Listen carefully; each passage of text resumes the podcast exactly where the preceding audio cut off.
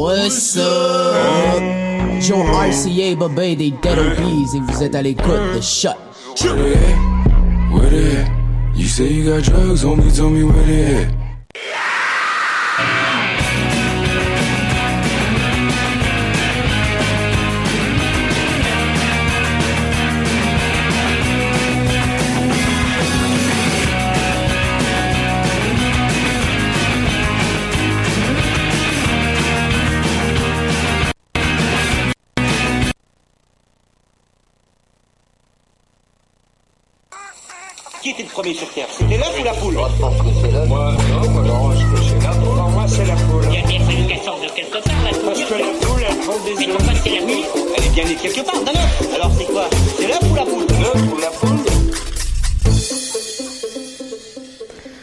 Bonsoir à toutes et à tous. Vous êtes à l'écoute de l'œuf ou la poule, l'émission scientifique sur choc.ca, la web radio de l'UCAM.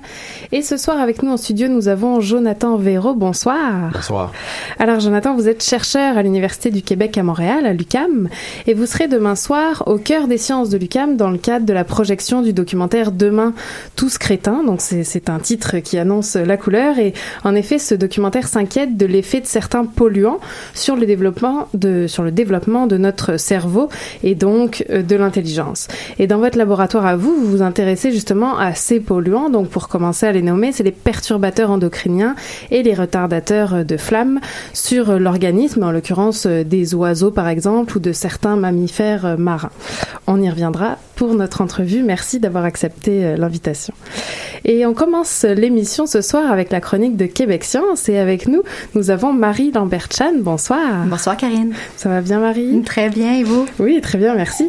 Donc vous êtes rédactrice en chef du magazine Québec Science et ce soir vous avez choisi de nous présenter la sélection de l'année tant attendue à chaque début d'année des dix découvertes euh, scientifiques québécoises de l'année. Ouais, c'est rendu un, un rendez-vous euh, annuel euh, depuis 25 ans. Donc euh, chaque automne, un jury de journalistes et de scientifiques euh, se réunissent pour euh, choisir parmi 100 quelques découvertes les 10 meilleures. Évidemment, ça reste toujours un choix qui est subjectif, mais on, se donne quand même quelques critères, euh, notamment évidemment la revue doit être publiée. En fait, L'article doit avoir été publié dans une revue avec euh, un comité de pairs.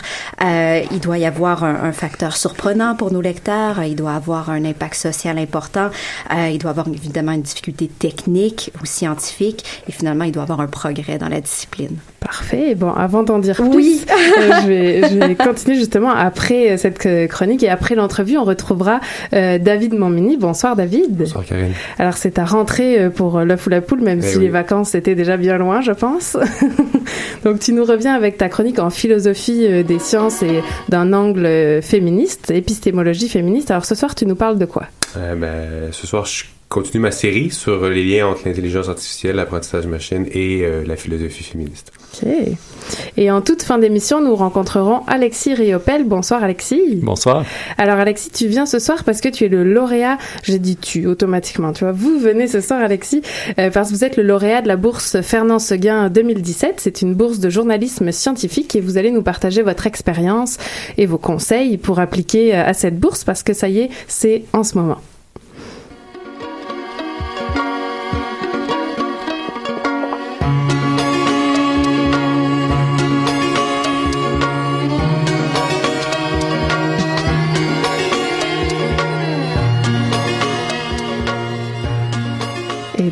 Commence avec la chronique de Québec Science et les 10 découvertes de l'année. Alors, euh, donc, on a parlé un peu de l'objectif du concours et comment euh, se déroule la, la sélection. Est-ce que vous pourriez nous donner peut-être un aperçu alors de ces 10 euh, découvertes? Ah, c'est oui. euh, et évidemment, je passerai pas au travers des Et non. 10, mais bon, à tout seigneur, tout honneur, nous sommes à l'UCAM et il faut le dire, cette année, l'UCAM a, a décroché ou a participé, est associé à trois des 10 découvertes. Oh. Euh, Il y en a une qu'on a trouvée très excitante en écologie, euh, signée par Isabelle Laforêt-Lapointe et son équipe, euh, qui montre euh, un peu que comme les humains, les feuilles ont leur microbiote. Vous en avez parlé à quelques reprises ici à l'émission. Donc, le microbiote, c'est cet ensemble de bactéries qui fourmillent dans notre corps. Et, donc, ce qu'elle a trouvé, c'est que plus un arbre a d'espèces microbiennes différentes sur ses feuilles, et mieux il pousse. Finalement, c'est un peu comme nous. Plus on a un, microbiote varié, mieux on se porte. En psychoéducation, euh, partagée avec l'Université de Montréal et l'UCAM. On a Véronique Dupéry et Éric Dion qui se sont intéressés aux décrocheurs. Euh, vous savez, Karine, on a, on a de la visite avec nous. Je m'excuse ce soir, ma fille est avec moi. Les petits bruits qu'on entend à côté. et donc, vous savez, Karine, que souvent, on associe le décrochage aux difficultés scolaires. Et ces deux chercheurs ont trouvé que dans près de trois cas sur quatre, les stresseurs qui poussent au décrochage scolaire n'ont rien à voir avec le parcours scolaire, mais plutôt avec des événements personnels comme la séparation des parents, euh, la maladie, l'intimidation, la mort d'un proche. Et donc, c'est le genre de recherche qui pourrait aider les écoles, les psychologues en milieu scolaire, les intervenants, les enseignants à mettre en place des mesures à l'avance pour essayer de, de prévenir ce qu'on appelle finalement des décrocheurs discrets. Et euh, toujours à l'UCAM, euh, une, une expérience en neurosciences, euh, Marc-André Bédard qui a mis au point un radiotraceur qui permet de suivre la perte de neurones euh, due à l'Alzheimer et de valider l'efficacité des traitements chez les patients vivants. Euh, or, comme on sait, euh, présentement, le diagnostic de l'Alzheimer ne tombe qu'après la mort du patient lors de l'autopsie, alors ça pourrait permettre une meilleure prise en charge. Sinon, ailleurs, on a plusieurs universités au Québec. Vous savez que on essaie toujours d'avoir un équilibre entre les institutions et les disciplines. Euh, si on, on, suivait la proportion, il y a, on, on, reçoit toujours beaucoup de candidatures dans le milieu de la santé, mais on essaie d'avoir une, une, bonne représentativité. Et euh, en archéologie, euh, Ariane Burke et euh, Lauriane Bourgeon à l'Université de Montréal ont analysé des ossements trouvés dans les grottes de Bluefish au Yukon.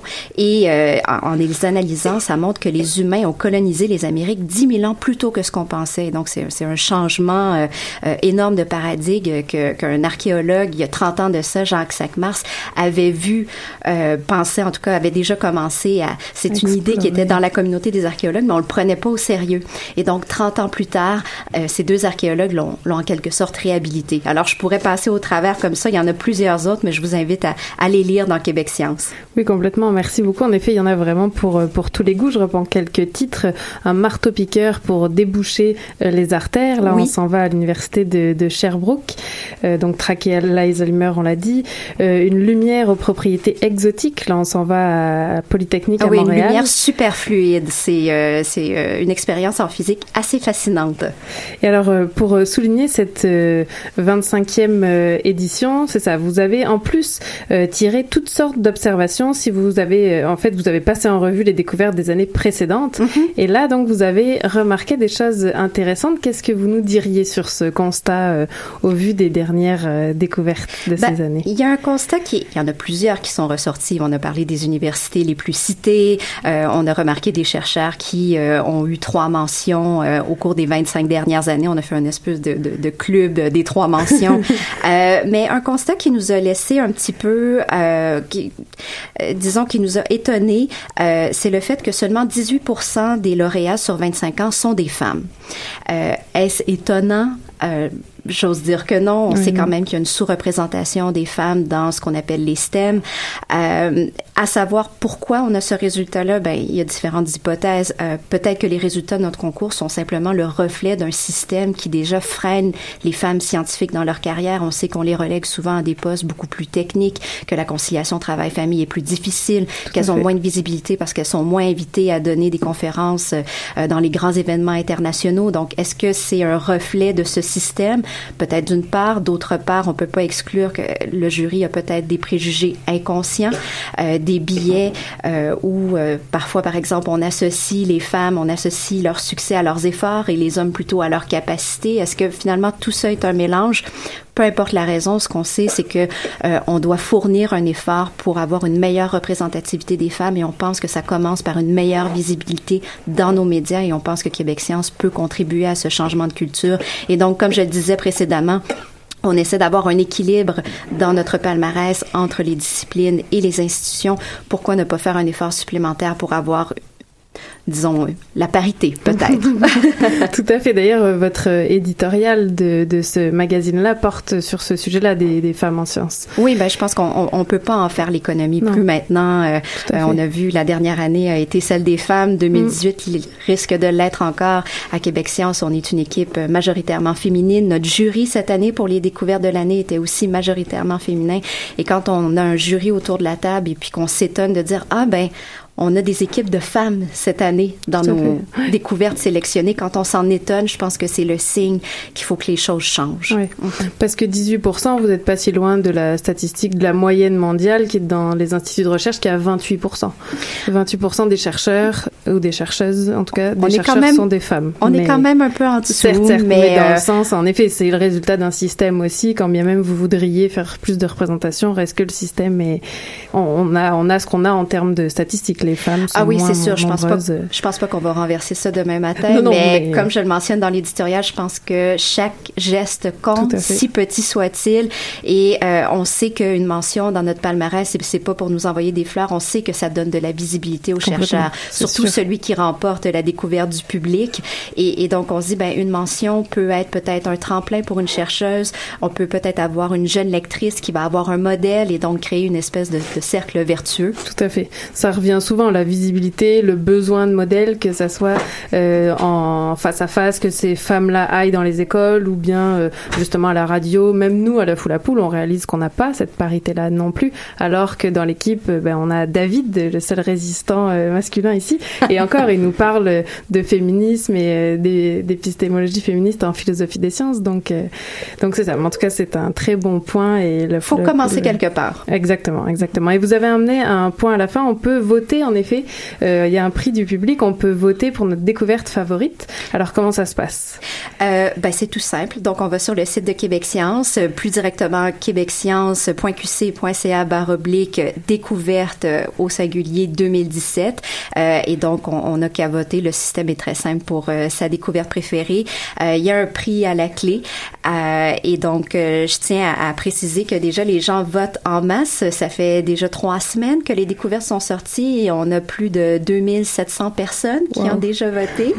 Euh, les universités, les chercheurs mènent leur propre campagne de séduction sur les réseaux sociaux. Si vous pensez qu'on vous voit pas, c'est pas vrai, on vous voit. et et c'est très bien comme Ils ça. Ça, suscite de l'engouement.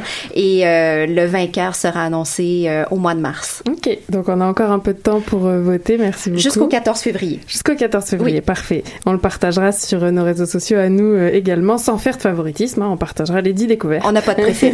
C'est ça. Bon, ben, merci beaucoup, euh, Marie Lambert-Chan. Je rappelle, vous êtes rédactrice en chef du magazine Québec Science, que l'on retrouve en kiosque en ce moment, avec non seulement cette sélection des 10 découvertes de l'année dont vous venez de nous parler, mais aussi un gros dossier euh, dans ce numéro sur les souvenirs. Euh, les souvenirs, la mémoire, comment tout ça s'imbrique dans notre cerveau, préparé par la journaliste Marine Cornu, euh, qui vient de temps en temps à l'émission aussi.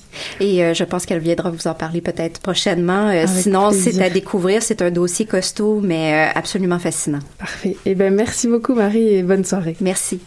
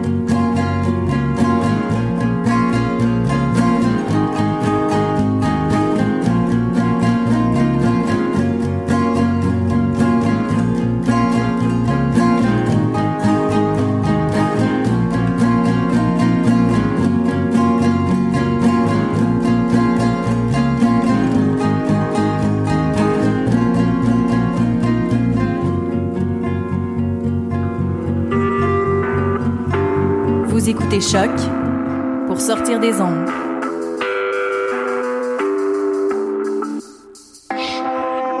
Podcast, musique, découverte. Sur choc.ca. Vous êtes toujours à l'écoute de l'œuf ou la poule et on écoutait Demain c'est l'heure de Peter Peter. Et on continue avec notre entrevue de ce soir avec à mes côtés Jonathan Véraud. Donc comme je le disais en introduction, vous êtes chercheur à l'Université du Québec à Montréal et professeur au département des sciences biologiques et aussi titulaire de la chaire de recherche du Canada en toxicologie comparée des espèces aviaires. Donc ça introduit bien les espèces dont on va parler.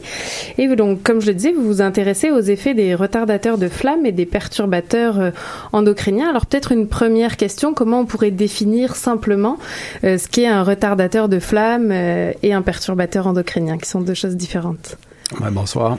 Ben, premièrement, un retardateur de flamme, tel que le nom l'indique, c'est une substance chimique qui vient ralentir la propagation de la flamme. Euh, pourquoi c'est important? Ben, pour euh, sauver des vies et sauver des biens matériels. Euh, L'industrie a convaincu euh, les manufacturiers d'en inclure dans plusieurs types de produits de consommation courante. On parle de textile, on parle de plastique, de câblage, de mousse et polyuréthane, évidemment, euh, qui matière principale dans les sofas, etc. Donc, on sait pourquoi on en retrouve partout autour de nous, nos maisons, nos milieux de travail. Et euh, on en retrouve peut-être un peu trop d'ailleurs, parce qu'il y a plusieurs de ces composés-là qui ont été démontrés comme étant toxiques et bioaccumulables. Entre autres, comme étant des perturbateurs endocriniens. Euh, et qu'est-ce qu'un perturbateur endocrinien à ce moment-là? Et c'est une substance qui vient bousiller euh, nos hormones, carrément, qui va interagir avec euh, plusieurs composantes du système endocrinien, tant au niveau de la synthèse, du métabolisme, du transport, ainsi que de l'action des hormones thyroïdiennes, euh, des hormones en général, dont les hormones thyroïdiennes. Euh, donc, si on s'expose à ces substances-là d'une façon chronique, d'une façon soutenue via notre alimentation ou via notre environnement, ben, on risque d'en souffrir euh, parce qu'évidemment, les hormones sont responsables de full, euh, ont un rôle euh, clé dans plusieurs réactions biologiques. On peut pas s'en passer euh, et, euh, et par conséquent avoir eff- effectivement des problèmes sur, sur la santé. D'accord. Là, vous venez déjà un peu de, un peu de le dire. Vous vous intéressez à, à plusieurs aspects de ces contaminants. Et ma première question, ça serait de savoir où on les retrouve. Euh, donc là, vous avez évoqué euh, les aliments, mais vous, je pense, c'est un de vos premiers champs de recherche, c'est de caractériser un peu les sources de ces euh, contaminants-là. Donc, mais vous vous intéressez pas à l'humain en particulier, mais comme on l'a dit, à plusieurs autres espèces, entre autres le goéland. Ouais. Donc, ça va évidemment nous indiquer où vous allez chercher ces sources de, de contamination. Alors, quelles sont ces sources? Eh ben, dans notre laboratoire de recherche, on utilise beaucoup de modèles animaux, donc en milieu sauvage. On utilise le goéland beaucoup et aussi euh, les mammifères marins, dont le beluga euh, du Saint-Laurent ici. Euh, ces espèces-là nous sont d'une grande utilité pour nous permettre de prédire, en fait, euh, les sources de ces différents contaminants-là à l'échelle euh, locale. Euh, par exemple, est-ce qu'ils proviennent de la chaîne alimentaire? Est-ce qu'ils proviennent de leur alimentation, poissons au fleuve Saint-Laurent dans le cas des oiseaux? Ou est-ce qu'ils sont de sources euh, autres que les sources classiques au niveau alimentaire? Par exemple, euh, une de nos recherches sur le goéland a démontré que plusieurs retardateurs de flammes sont très abondants dans les lieux d'enfouissement technique. Et les goélands euh, s'y rassemblent assez régulièrement pour obtenir de la nourriture euh, et donc se contaminent par la bande à ces composés-là qui est dans la poussière, évidemment, qui est contenu dans les produits de consommation qu'on dispose dans ces centres-là. Donc ça devient des sources de, retardateurs de flammes très importantes à l'échelle locale, euh, donc un endroit très très restreint. Donc les goélands se contaminent à ces endroits-là et reviennent à leur nid avec une dose de contamination. Donc, euh, c'est un des aspects qui anime beaucoup nos recherches dans le laboratoire, donc les sources atmosphériques et aussi alimentaires de ces composés-là. Ouais, c'est ça. Et chez nous, euh, l'humain, par exemple, pour les retardateurs de flamme, vous le disiez un peu tantôt, on peut en trouver dans nos canapés, par exemple, dans nos divans, euh, dans nos vêtements aussi parfois, dans tout ce qui contient un peu du, du plastique. Donc, on peut euh, certes les, les ingérer, mais on peut aussi les respirer et parfois aussi euh, seulement au toucher, finalement, des, des, une contamination dermique, si je puis dire. Mhm. Et en fonction, quelle que soit un peu cette, euh, cette contamination, après, une fois que c'est ingéré dans le corps, qu'est-ce qui se passe? Ben, euh, C'est oui. une vaste question. Je pense que tu as, un très bon point. Ici, les, les sources principales d'exposition aux retardateurs de flamme pour, euh, pour nous tous, euh, ce sont nos maisons, donc nos milieux de vie. Euh, on en retrouve énormément dans la poussière des maisons euh, à cause de la, de la dégradation normale des produits de consommation. Ça se retrouve dans les, dans les fibres et ça adhère fortement aux particules. Donc, on le retrouve dans la poussière. Euh, lorsque ingérés ou inhalés, donc ces composés-là peuvent se lier euh, soit à nos protéines ou à nos lipides. Donc, vont s'accumuler dans notre corps. Et euh, avec une exposition soutenue qu'on appelle chronique, donc euh, dont l'exposition est, euh, est continue dans le temps, mais qui est prolongée, ce qu'on va voir, c'est qu'une accumulation de ces composés-là dans notre organisme. Et à ce moment-là, euh, pouvoir potentiellement interagir avec euh, des composantes de notre corps. Euh, on parle d'enzymes, de protéines, etc. Et, et c'est ça. Et donc, euh, ils vont être finalement biotransformés euh, dans notre organisme. On- je pense le terme scientifique, c'est ça. On parle de biotransformation. Ben, Certains peuvent être biotransformés, autrement dit qu'ils vont subir une dégradation euh, via une attaque enzymatique, par exemple, euh, ou d'autres vont être excrétés tels quels euh, par les urines et les fesses. Euh, mais il faut dire aussi que certains produits de transformation des, euh, des contaminants en question peuvent aussi produire euh, des composés qui sont encore plus toxiques que le composé parent. Euh, encore une fois, via ces transformations-là chimiques, par exemple l'ajout d'un oxygène dans la molécule, qui peuvent être encore plus toxiques que le composé parent auquel on s'est exposé euh, dans notre maison, par exemple. Donc c'est une problématique à double tranchant ici. Et ça, ça dépend de si on est, j'allais dire, un goéland, un humain, un beluga. On va pas tous réagir de la même façon. Effectivement, il y a des différences notoires entre les espèces et aussi entre les familles, donc soit des, des, des mammifères ou des oiseaux. On a tous euh, des, euh, des enzymes qui sont différentes au niveau, au, au niveau des gènes, au niveau du polymorphisme. Donc, on ne peut pas nécessairement transposer les résultats d'une recherche chez le rat directement vers l'oiseau ou l'humain. Il y a toujours des différences à prendre en considération, mais évidemment, les études sur l'humain étant pratique, éthiquement impossibles, donc on doit se rabattre sur des modèles animaux pour pouvoir prédire la toxicité chez l'humain. Ce qui se fait d'ailleurs dans plusieurs domaines de la recherche, évidemment, euh, biologique, biomédicale, biochimie, etc. Et alors justement, quel type d'impact vous avez, vous, étudié euh, au laboratoire? On peut prendre l'exemple et des goélands d'une part, mais aussi des belugas, comme vous disiez, dans le Saint-Laurent. Qu'est-ce que vous avez remarqué? Euh, bon, pour les retardateurs de flamme, il existe une, un- une famille de, de composés qu'on appelle les polybromodiphényléthaires. Donc, ce sont des retardateurs de flamme qui ont été utilisés massivement euh, dans les années euh, 60, 70 et 80. Donc, euh, pour les PPDE, ce qui a été largement démontré dans la littérature, scientifique, tant au niveau des, modèles animaux que, que, qu'au niveau chez l'humain, au niveau des études épidémiologiques, ce sont des associations entre euh, ces composés-là et euh, des la perturbation du système thyroïdien, donc de l'axe thyroïdien, euh, donc qui produit les hormones thyroïdiennes. Alors à quoi elles servent ces hormones? Pour nous, là, à la maison? Les hormones thyroïdiennes, ben, ils proviennent d'une glande qui est euh, située dans la gorge, une glande en forme de papillon. Euh, c'est une, euh, une, une hormone qui est extrêmement important- importante pour le métabolisme énergétique, production de chaleur, et aussi pour la croissance et la maturation cellulaire, dont le développement du système nerveux. Euh, et c'est euh, une hormone aussi qui est euh, responsable euh, chez l'oiseau, entre autres, de la mue, de la migration, de l'éclosion, etc. Donc, les effets qui sont très spécifiques dépendant de l'espèce. Et ça, ça fait combien un goéland, par exemple, ça peut vivre combien de temps? Bon, euh, si on parle de, de goélands de moyenne taille, entre autres le goéland bec cerclé, qui est très abondant ici dans la région de Montréal, euh, c'est une espèce euh, qui peut vivre jusqu'à 25 ans, 27 ans. Il y a des observations qui ont été faites de goélands très très vieux, mais normalement, un goéland va vivre autour d'une quinzaine, dizaine, quinzaine d'années quand même en milieu sauvage. Mais il y a des exceptions comme chez l'humain aussi. Mhm. Et là, vous le voyez, que ce soit, j'allais dire, chez les parents goélands, chez les petits goélands, euh, tous, les, tous les animaux sont, entre guillemets, contaminés. Et vous voyez des impacts, quelle que soit euh, la génération, j'allais dire? Ouais. Ben, chez nos goélands urbains, comme on pourrait dire, euh, entre autres le goéland bec cerclé, euh, on, on a pu euh, caractériser une foule de retardateurs de flamme dans leur organisme, euh, autant chez l'adulte que chez le, chez le poussin, euh, de multiples composés qui ont été utilisés dans le passé et qui sont présentement utilisés dans nos produits de consommation. Euh, et on parle de concentrations qui sont parfois très élevées et surpassent de beaucoup les concentrations qu'on va retrouver, par exemple, dans le plasma humain. Ok. Alors c'est d'ores et déjà le temps de notre pause musicale et après la pause on revient sur le documentaire euh, Demain tous crétins. Donc c'est un documentaire produit euh, par euh, Arte et qui sera diffusé au cœur des sciences de l'UCAM demain donc mardi 23 janvier à 18h et vous ferez partie des trois scientifiques à intervenir après lors de la discussion. Mais on y revient tout de suite après la pause.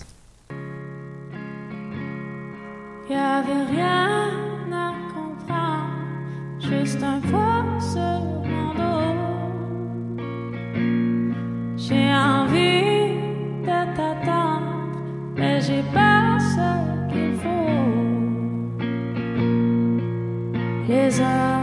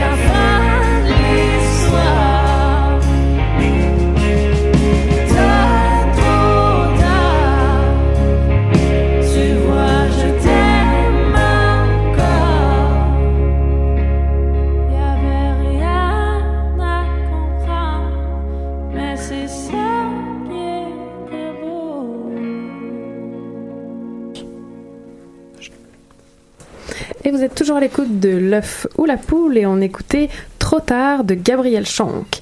Et nous sommes euh, de retour dans notre entrevue avec Jonathan Véro. On s'intéresse à la contamination par les perturbateurs endocriniens et les retardateurs de flamme qui font partie, on le disait à l'instant euh, hors micro, d'un cocktail de perturbateurs euh, endocriniens. Mais avant de commencer, on va tout de suite écouter le générique du documentaire Demain, tous crétins. Le quotient intellectuel a augmenté jusqu'au milieu des années 90. Et depuis, il baisse, année après année.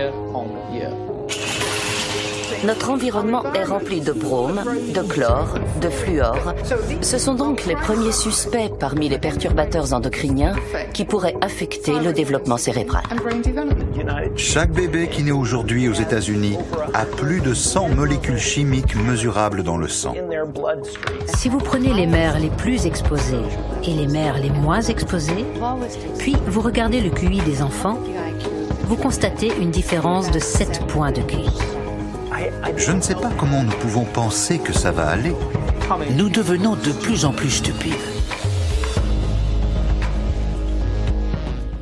Alors c'est alarmant, bien sûr. Nous sommes certes de plus en plus stupides, mais peut-être pas seulement euh, à cause des perturbateurs endocriniens et des retardateurs de flamme. En tout cas, moi, ça serait mon bémol personnel à ce à ce documentaire-là. hein. Je pense que c'est un cocktail pas seulement de, de, de contaminants. Je sais pas ce que vous en pensez, euh, Jonathan. Oui, les retardateurs de flamme ont été identifiés comme bon, plusieurs des, des composés qu'on retrouve dans la grande famille de retardateurs de flamme ont été identifiés comme étant des perturbateurs du système endocrinien. Euh, maintenant, on, on- c'est beaucoup plus complexe comme exposition. Euh, en fait, il y a beaucoup de perturbateurs endocriniens euh, confirmés et potentiels qui ont été euh, discutés dans la littérature scientifique. On inclut dans cette grande catégorie, par exemple, des métaux, des pesticides, des produits euh, d'usage corporel et de soins, euh, certains produits pharmaceutiques. euh, bref, il y en a toute une série. Euh, on trouve aussi des plastifiants euh, et j'en passe. Le plastique dans nos Tupperware, par exemple, si on fait, Exactement. notre lunch au micro-ondes. Ah, c'est pas bon, évitez ça. Voilà, Donc, des ça. phénols, entre autres, il faut éviter à tout prix ces composés-là. Et ce qu'on pouvait euh, entendre et comprendre avec cette euh, cette bande annonce et c'est ce qui posé euh, par David pendant la pause, euh, ces contaminants là en plus sont transférables de la mère à l'enfant d'une euh, génération à l'autre. Et effectivement, pour certains de ces composés-là, qui ont des propriétés lipo, de liposolubilité, donc qui vont euh, s'accumuler dans, dans les gras principalement. Donc, ce qu'on va voir, c'est un transfert maternel à un certain degré. Donc, la mère euh, va le passer à son enfant in utero, mais aussi via euh, l'allaitement, hein, euh, car ces composés-là aimant le gras, ben, vont pouvoir être transférés via le lait maternel, qui est très riche en gras. Donc, deux façons auxquelles le l'enfant euh, en devenir ou né euh, va s'exposer à ces contaminants-là, ou ce cocktail contaminant qu'on pourrait dire. Et alors en termes de réglementation, on se situe où? Parce que c'est pas nouveau que ces euh, que ces contaminants sont contaminants. non, effectivement, le, le concept de la perturbation endocrine est connu depuis plusieurs années. Euh, ça a été abordé, euh, une définition plus claire qui a été, euh, qui a été euh, en fait ficelée au- à la fin des années 90. Euh, on avait inclus à, ce moment-là plusieurs euh, substances euh, dans cette grande catégorie-là. Donc, c'est pas un, phénomène qui est nouveau. C'est largement débattu dans la littérature scientifique et à chaque semaine, on, pratiquement, on, voit des nouveaux composés apparaître dans la grande catégorie des composés émergents qui peuvent potentiellement perturber la régulation endocrine. Et alors est-ce que c'est- ils sont interdits? Est-ce que comment ça se passe? Est-ce que En fait, il faut y aller vraiment classe par classe. Il y a, des composés comme les, BPC, euh, peut-être plus proches de nous, euh, qui euh, sont d'ailleurs abordés dans ce reportage-là, qui ont été démontrés comme étant des composés bioaccumulables, persistants et toxiques, et, et ça sur plusieurs fonctions biologiques, dont euh, la régulation du système endocrinien. Les BPC, ils sont euh, maintenant bannis au Canada depuis la fin des années 70, euh, mais c'est pas parce qu'ils sont bannis qu'on n'en retrouve plus. Au contraire, il y a des concentrations qui se sont euh, accumulées dans l'environnement depuis des décennies, donc on parle de niveaux très très élevés. Euh, on, on va le retrouver dans les tissus humains et animaux euh, et à des concentrations parfois très importantes encore aujourd'hui, malgré qu'ils soient bannis depuis quelques décennies. Euh, Ouais, ça c'est vraiment intéressant. On peut voir que quand bien même euh, c'est interdit euh, là aujourd'hui, reste que ça perdure dans le temps. La concentration que vous retrouvez chez, j'allais dire chez vous, mais en tout cas chez les goélands par exemple, elle reste comme à son à son maximum. C'est ça que vous aviez remarqué que. Ouais, mais ce qu'on voit, c'est que souvent la réponse environnementale suite à un bannissement risque peut-être très longue, tout dépendant de la substance. Euh, dans le cas des BPC, euh, depuis le bannissement à la fin des années 70, il y a effectivement eu des baisses dans l'environnement, dans les tissus des animaux et des humains. Euh, baisse maintenant qui semble euh, qui semble diminuer. Donc, on, ce qu'on voit apparaître, c'est des plateaux. Donc, il y, a- un genre d'équilibre qui a été atteint parce qu'on on retrouve les, ces composés enfouis dans des sédiments dans les sols qu'on peut faire ressurgir à ce moment-là avec le brassage des sédiments ou l'excavation, etc. Donc, ça va prendre encore des multiples décennies avant qu'on puisse s'en débarrasser complètement si un jour ça arrive. Euh, parce que parfois, ces substances-là sont entreposées dans des milieux euh, très pauvres en oxygène ou euh, donc très loin de la lumière et de la température et de la température élevée, donc ils vont vont pas se dégrader ou à des vitesses de dégradation très très très très faibles. Et est-ce qu'on peut imaginer, par exemple, les retardateurs de flammes, je pense qu'ils en parlent dans le documentaire, certains disent même que finalement ils ralentiraient pas tant que ça euh, les risques d'incendie. Est-ce qu'on peut imaginer que ça soit euh, banni complètement de notre environnement ou, le lobbyisme, là encore, est, assez fort? Bon, le lobby des, retardateurs de flammes est très très fort aux États-Unis principalement, où il y a des grosses compagnies qui produisent euh, ces substances chimiques-là. Malheureusement, ce qu'on a vu avec les PPD, entre autres, c'est qu'ils ont été utilisés pendant plusieurs, plusieurs années euh, et sans qu'on puisse vraiment démontrer euh, leur réelle efficacité à diminuer le nombre de morts dus aux incendies. Euh, ou à la perte de biens matériels. Donc, euh, présentement, on se retrouve à une situation aujourd'hui euh, où ils ont été utilisés pendant euh, 40 ans et on constate qu'ils se sont fortement accumulés dans l'environnement, qui avaient peu ou probablement pas d'effet sur la sur la sécurité incendie. Et maintenant, on se retrouve des composés qui sont très très toxiques dans l'environnement et qui vont prendre des décennies à s'éliminer de la même façon que les BPC qui étaient leurs prédécesseurs. Ok. Bon. Ben, est-ce que vous auriez peut-être un, mot de conclusion sur euh, le documentaire ou vous voulez garder vo- votre punch pour euh, la projection de demain? Euh, on va, je vais en discuter avec les collègues demain. Je trouve que c'est un film qui est très intéressant et, certainement dérangeant. Il y a plusieurs études qui sont vérifiables, qui ont été citées dans ce reportage-là, où on aussi interview des experts, des sommités dans le domaine. Je pense entre autres au docteur Zoller, au docteur Bloom, qui sont des sommités dans leur domaine respectif. Mais on fait un, un passage direct un peu entre finalement euh, l'hypothyroïdie, la perturbation endocrine, euh, le manque d'iode et la baisse du quotient intellectuel chez l'humain. Euh, donc, euh, serait intéressant de voir ce que mes collègues vont en penser, mais je pense que ça va animer beaucoup de débats suite au film. Oui, c'est ça. Demain, vous ne serez pas tout seul, en effet, pour la discussion. Vous serez accompagné de Dave Saint-Amour, qui est lui aussi euh, chercheur euh, à l'UCAM, et entre autres euh, au sujet de justement des contaminations environnementales, et accompagné également de Serge Larrivé, qui lui est professeur à l'école de psychoéducation de l'UDEM. Et lui, ses travaux portent plus sur l'intelligence, donc là encore à définir c'est quoi l'intelligence, c'est quoi le quotient intellectuel. En effet, ça promet d'être une riche discussion. Alors, je vous invite pas malheureusement à vous parce que c'est déjà complet, comme euh, souvent au cœur des sciences, mais particulièrement euh, demain. euh, on a ressenti un, engouement visiblement à l'inscription de cette projection. Alors, ce que je peux dire pour conclure, c'est j'ai peut-être une dernière question pour vous, Jonathan. Est-ce que, d'après vous, c'est l'œuf ou la poule? Ah, ok. Ouf, c'est une question fort complexe. N'est-ce pas? Elle n'est que- pas paramétrée, elle n'est pas précisée, c'est exprès pour avoir... euh, Ah, est-ce que euh, ben je vous dirais que c'est une question euh, très complexe. Est-ce que c'est la perturbation endocrine qui a euh, amené des baisses quotient intellectuelles?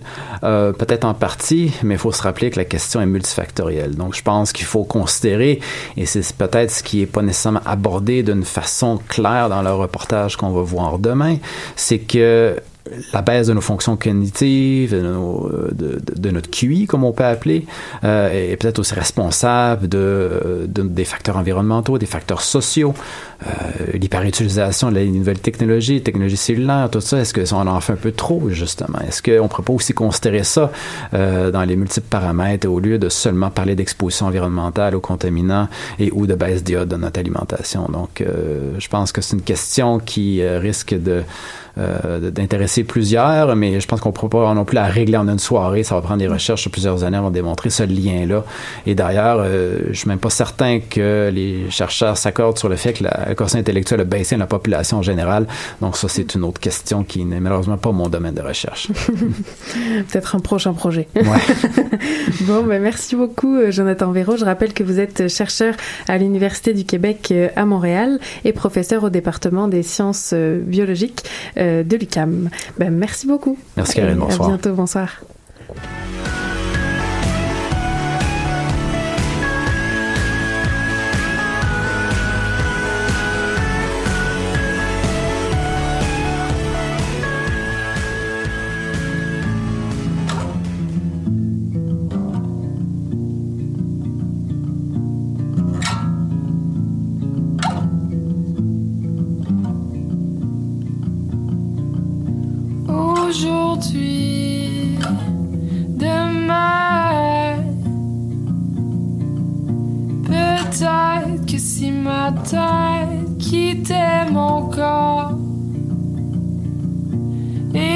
Mon sein virait de bord. Peut-être que si mes mains touchaient le fond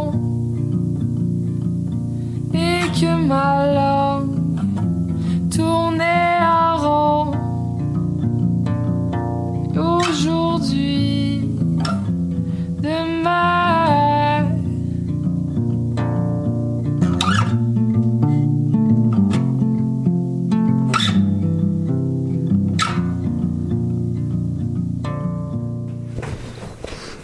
Bonsoir, vous êtes toujours à l'écoute de l'œuf ou la poule et on écoutait aujourd'hui demain de Safia Nolin. Et on continue avec la chronique de David de Montmini. Rebonsoir David. Bonsoir Karine, bonsoir tout le monde. Donc je rappelle que tu es étudiant au doctorat en philosophie des sciences. Alors dis-nous tout pour ce soir, quel est ton programme? Donc euh, ce soir, ben, comme j'ai mentionné en introduction, je poursuis ma chronique sur l'intelligence artificielle et la philosophie féministe. Et puis la dernière fois, lors de ma première chronique, j'ai parlé des, des dérives possibles de l'utilisation d'apprentissage machine. J'ai donné quelques exemples, là, certains assez farfelus, d'autres plus sérieux. et puis aujourd'hui, ben, je vais proposer des pistes de solutions pour éviter euh, ces possibles dérives. Ok, alors parfait, ben on t'écoute. D'accord. Donc, premièrement, euh, comme le thème de mes chroniques, c'est l'épistémologie féministe, ben, je me dois donc de proposer des analyses ou des solutions euh, inspirées de l'épistémologie féministe. Aujourd'hui, je vais opter pour la seconde option et je vais encore une fois m'inspirer de la philosophe américaine Elizabeth Lloyd. C'est un peu ton idole quand même. Euh, ben, je sais pas si c'est mon idole, mais disons est, elle est très forte, puis je trouve souvent euh, des, des réponses à mes questions en consultant ses recherches et ses travaux. Et puis, j'ai déjà cité ce principe ici, et puis, comme il s'applique particulièrement bien à la situation qui m'intéresse aujourd'hui, je crois pertinent euh, de ressortir le principe de complémentarité d'Elizabeth Lloyd. Alors peut-être qu'avant tout, faudrait nous rappeler un peu ce qu'est ce principe. Bien sûr, bien sûr. Donc, le, le principe de complémentarité de Lloyd euh, nous dit que lorsqu'on veut éclairer convenablement une question scientifique complexe, on doit considérer à la fois les aspects internes et les aspects externes de la situation. Alors c'est-à-dire interne et externe? Ben, dans le cas qui nous intéresse, euh, les aspects internes euh, sont l'utilisation des, des données et la construction des algorithmes en tant que tels. Ok. Et puis les aspects externes sont euh, les gens qui construisent ces algorithmes et le contexte dans lequel ils sont utilisés. Ok, donc là déjà c'est plus clair, vas-y. Excellent. Donc, depuis 2-3 ans environ, il existe beaucoup de recherches sur euh, la façon de construire des algorithmes qui sont pas discriminatoires, ou du moins qui n'ont pas pour effet de renforcer euh, certaines pratiques discriminatoires. Mais le problème, c'est que toutes ces recherches euh, se butent à la même difficulté, qui est que les algorithmes sont des objets mathématiques ou statistiques et que la discrimination, ben, c'est une notion sociale ou philosophique. Donc, l'arrimage entre les deux est particulièrement difficile. Si on voudrait que, euh, si on voulait que nos algorithmes soient équitables, euh, il faudrait trouver euh, un, une- un équivalent statistique à la notion d'équité. Est-ce que c'est possible ça? Ben pas vraiment, du moins pas, pas directement. Ce qu'on peut faire en revanche, c'est euh, de construire des algorithmes qui accordent une importance plus ou moins grande aux variables prises en considération, de façon à pas obtenir des résultats discriminatoires. Ça, ça va signifier que l'utilisation des données sensibles, comme celles sur le genre, l'appartenance ethnique ou religieuse, ben, devrait être limitée à des cas où c'est pertinent, comme par exemple dans le cas de la discrimination positive.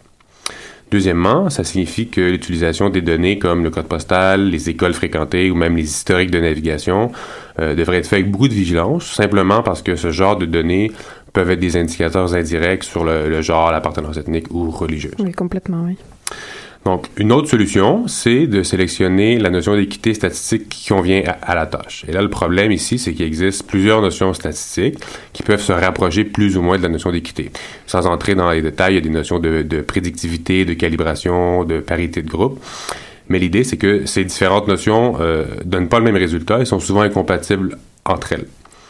Donc, euh, il est important de bien sélectionner la notion d'équité qui correspond à la fois à la tâche que l'algorithme a à réaliser. Ça, généralement, les ingénieurs sont assez bons pour faire ça. Mhm. Mais il faudrait également euh, qu'ils ou elles utilisent des notions d'équité statistique qui sont le moins susceptibles de donner des résultats discriminatoires. Ok. Une troisième solution, c'est celle de la transparence. Ça, c'est assez simple. Il s'agit d'être transparent quant aux données qui sont utilisées et, les- et, et, euh, par rapport aux algorithmes qui sont utilisés. En faisant ça, ben, des chercheuses et des chercheurs dans un autre labo pourraient tester et modifier les jeux de données, les algorithmes, afin de voir et d'identifier quels éléments dans les algorithmes ou dans les données euh, sont responsables des résultats discriminatoires potentiels. Ok. Donc, j'ai présenté mes trois solutions, mais là, je dois reconnaître qu'elles aussi font face à un problème majeur. Ah non, donc ça veut dire que ça peut pas être aussi simple. Et non, et non, c'est rarement aussi simple. Et le problème, c'est que euh, les algorithmes sont rarement accessibles, principalement parce que ce sont des, su- des Oui. secrets corporatifs. Donc, mes trois solutions euh, sont assez limitées parce qu'elles dépendent de- tout simplement de la bonne volonté des ingénieurs et des entreprises. Mais comme il ne faut pas désespérer, il y a quand même, je pense, deux avenues qui sont envisageables. La première, c'est la solution classique, c'est celle de l'éducation. C'est-à-dire qu'il faudrait que les gens à l'intérieur de la communauté euh, soient bien au fait des impacts de leur création, qui construisent de leur propre chef des algorithmes éthiquement et socialement responsables. Ok, mais ça, est-ce que c'est pas un vœu pieux? Un peu, ouais, c'est un peu de la pensée magique. Ouais, c'est ça. Donc, c'est pourquoi la seconde avenue, ce serait celle de s'attaquer aux aspects externes. Et la façon de faire ça, ben, c'est de voir si on pouvait, en tant que société, tenter de réguler l'utilisation d'algorithmes et d'encadrer leur utilisation de façon à ce que seulement des algorithmes éthiques puissent être utilisés dans la société. Ok. Et donc justement sur ces euh, aspects externes, euh, là, euh, vu que ça, ça en arrive vers la fin déjà, j'imagine que tu vas nous en parler lors de ta prochaine chronique. Voilà, voilà, précisément. Donc, ce que je vais faire, c'est que je vais vous parler d'un projet, euh, du projet AI Now, qui, qui a- qui a lieu à l'Université de New York. Et je vais également revenir sur un événement qui s'est tenu à Montréal à la fin de 2017 et qui avait pour thème le développement d'une intelligence artificielle éthique et qui représente, selon moi, parfaitement euh, ce, qui, ce qui serait une solution euh, qui viserait les aspects externes dont peut nous parler E- Elisabeth Lott. Ok, bon, bah merci beaucoup euh, David. Et alors on Plaisir. te retrouve, j'allais dire dans deux semaines, mais non, dans un mois. Dans un ça mois, veut exact. dire. Ok, donc on voit les aspects euh, externes de ces, euh, de ces algorithmes-là finalement euh, dans un mois avec toi. Merci beaucoup. Merci.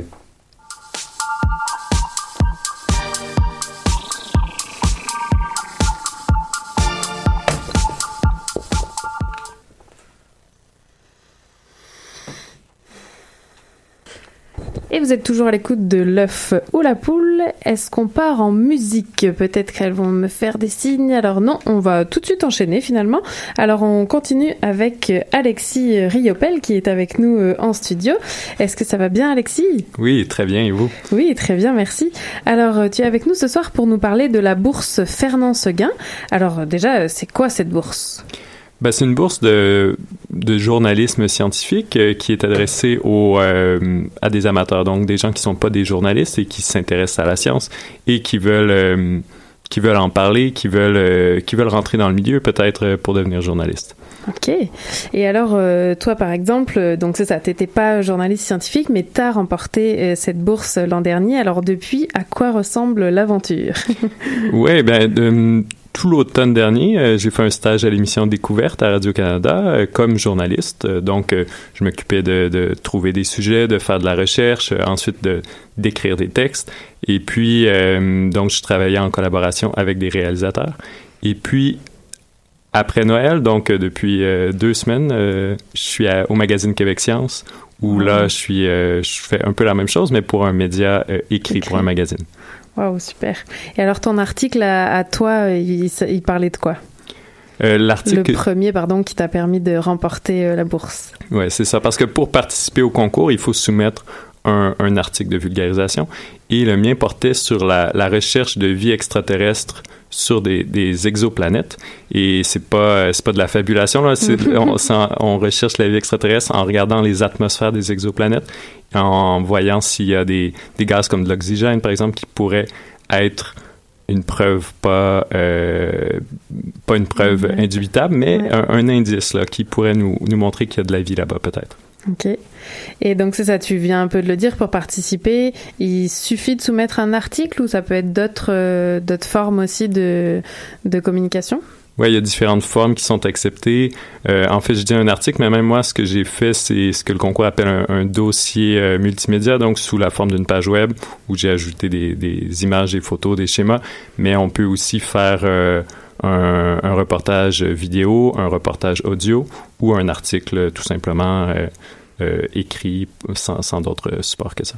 Et donc toi, tu viens de nous le dire, tu as partagé ton expérience donc d'abord euh, à, à Découverte et puis maintenant à Québec Science, mais on peut aussi euh, aller dans d'autres dans d'autres secteurs du journalisme scientifique, je pense. oui, ben, il y a la, la plupart des, des médias que que vous pouvez imaginer qui font du journalisme scientifique sont prêts à accueillir les, les euh, lauréats de la bourse Fernand Seguin. Donc, moi aussi, je vais continuer mon, mon parcours euh, après Québec Science, euh, à la presse notamment, aux années-lumière aussi, à Radio-Canada toujours. Wow. Et est-ce que tu as toujours envie d'être, t'as toujours eu envie, pardon, d'être journaliste scientifique? Euh, ben, j'y pensais pas. En fait, non. C'est pas que j'avais envie d'être journaliste scientifique. Je m'intéressais à la science, puis j'ai étudié en sciences.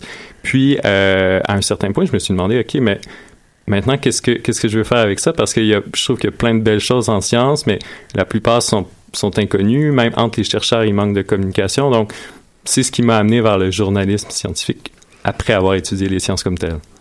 Ok. Et alors, quel conseil tu donnerais pour celles et ceux à la maison qui nous écoutent et qui aimeraient euh, participer? Hmm. Ben, je dirais qu'il faut, faut passer beaucoup de temps pour trouver un bon sujet qu'on aime, qui, euh, sur lequel on va avoir le, le goût de faire de la recherche, euh, puis euh, quelque chose qui est, qui est un peu d'actualité aussi, parce que c'est quand même du journalisme, là, c'est pas... Euh, c'est pas l'idée c'est pas d'écrire un, un, un chapitre d'une encyclopédie il faut que ce soit un peu ancré dans, dans l'actualité puis, euh, puis puis de se prendre d'avance aussi Euh, donc euh, le concours je crois se, se termine en mars ou en avril, là, j'ai pas la date exacte, mais peut-être quelqu'un qui, qui voudrait participer, ce serait le bon moment pour commencer. là. Oui, exactement. Ben, c'est pour ça euh, euh, que tu es là ce soir, euh, justement. Et euh, quel, donc c'est ça, à gagner, on l'a, on l'a dit, c'est plusieurs stages dans différentes institutions. Et finalement, après ça, est-ce que comment ça se passe? Est-ce que j'allais dire, est-ce que tu es sûr d'être embauché quelque part ou comment ça se non, non, je suis pas sûr. Mais euh, ça donne quand même l'occasion de, de rencontrer beaucoup de gens du milieu, puis de d'apprendre le métier, puis euh, si les gens apprécient notre travail, en- ensuite ça, ça donne euh, des chances, j'ose espérer. Bon, bah, merci beaucoup, euh, Alexis. Est-ce que tu aurais un dernier message à faire passer sur, euh, alors j'allais dire, c'est une vaste question, mais sur l'importance du journalisme scientifique d'après toi? Ou pourquoi toi, ta motivation de faire ça, ça serait, ça serait quoi? Euh, ben, moi, ma motivation, c'était que je, je faisais ma, j'étais étudiant de maîtrise, puis je faisais ma recherche, puis je, je me laissais emporter à, à lire des articles que je trouvais en ligne, à, à écouter euh, euh, des, des, des, des émissions, des documentaires sur la science. Donc, c'est de, de se laisser, euh, disons, de, de s'ouvrir à tout ce contenu-là qui existe, puis qui est souvent très, très bon, puis euh, d'apprendre grâce à ça. Donc, c'est le conseil que je donnerais autant aux, aux personnes qui s'intéressent à produire du euh, journalisme scientifique qu'au qu'au public en général. Puis c'est vrai qu'on peut penser à tous les aspects. Il y a évidemment la télé, tu l'as évoqué avec Découverte, mais il y a aussi la radio, il y a les magazines scientifiques et pour tout public, il y a pour les jeunes, Mhm. les ados, les adultes. Euh, il y a même des magazines spécialisés. Je pense au magazine Quatre Temps, par exemple, du Jardin botanique.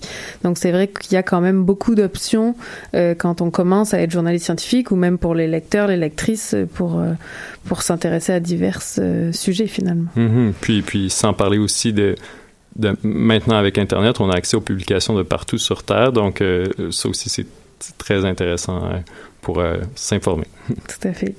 Bon, ben merci beaucoup. Euh, je te remercie Alexis de nous avoir d'avoir accepté l'invitation euh, ce soir. Donc je rappelle que ce concours de la bourse Fernand Seguin est organisé par l'Association des communicateurs scientifiques du Québec et en effet vous pouvez euh, vous inscrire d'ores et déjà pour euh, remporter cette bourse de journalisme scientifique qui est quand même euh, assez prestigieuse. Chaque lauréat, je pense que vous avez un groupe entre vous, mais on peut parler de plusieurs personnes qui ont eu cette bourse et qui ont réussi à avoir un poste euh, en soit découverte. euh, euh, je réfléchis en même temps que je parle, mais euh, découverte. Il y a Marianne des Hôtels qui en avait reçu euh, à l'émission ici, euh, qui est maintenant euh, euh, Aux électrons libres à Voilà, tout à fait, exactement. Produit par euh, Pixcom entre parenthèses. Euh, puis voilà. Donc euh, on peut penser à beaucoup de gens qui ont eu euh, cette euh, bourse euh, Fernand Seguin. Et d'ailleurs on recevra euh, prochainement Myrna euh, Djukic qui a aussi euh, reçu la bourse Fernand Seguin euh, l'an dernier. euh, on la recevra dans les prochaines semaines pour qu'elle aussi nous partage son expérience. Merci beaucoup. Ça me fait plaisir.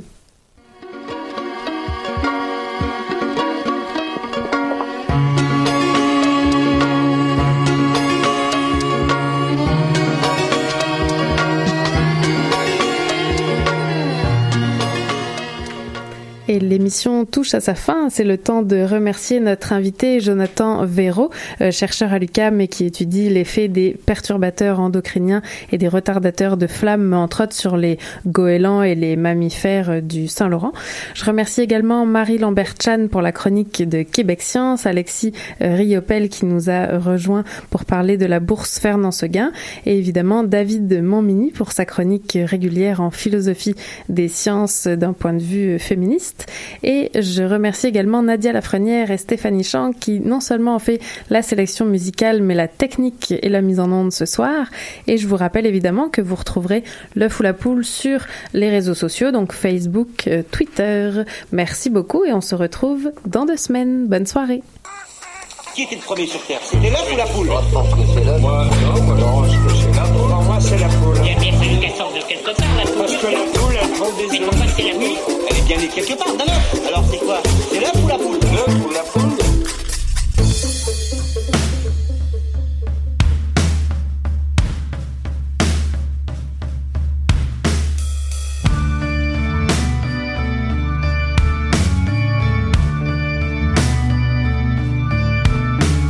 Un pas en avant et deux pas en arrière. Les plongeurs ne trouveront pas nos corps dans la mer. D'un air désabusé. Quand les coques dans la baie se heurtent comme des colliers.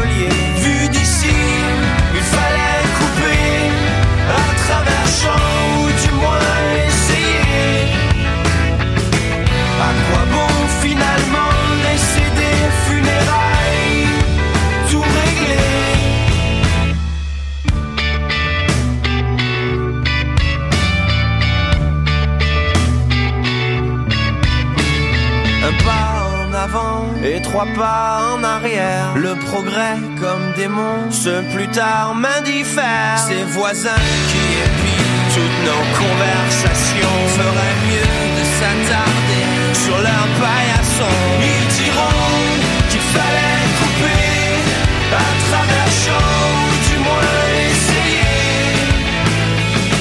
À quoi bon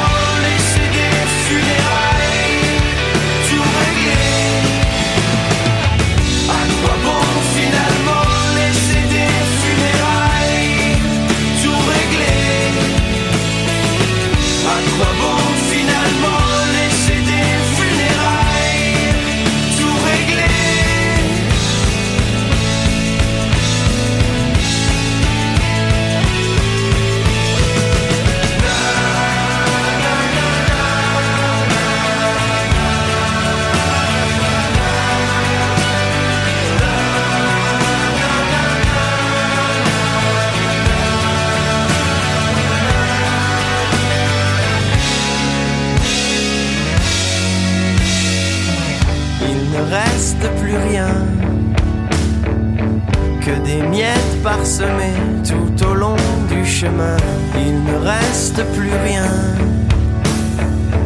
que des miettes parsemées tout au long du chemin. Il ne reste plus rien que des miettes parsemées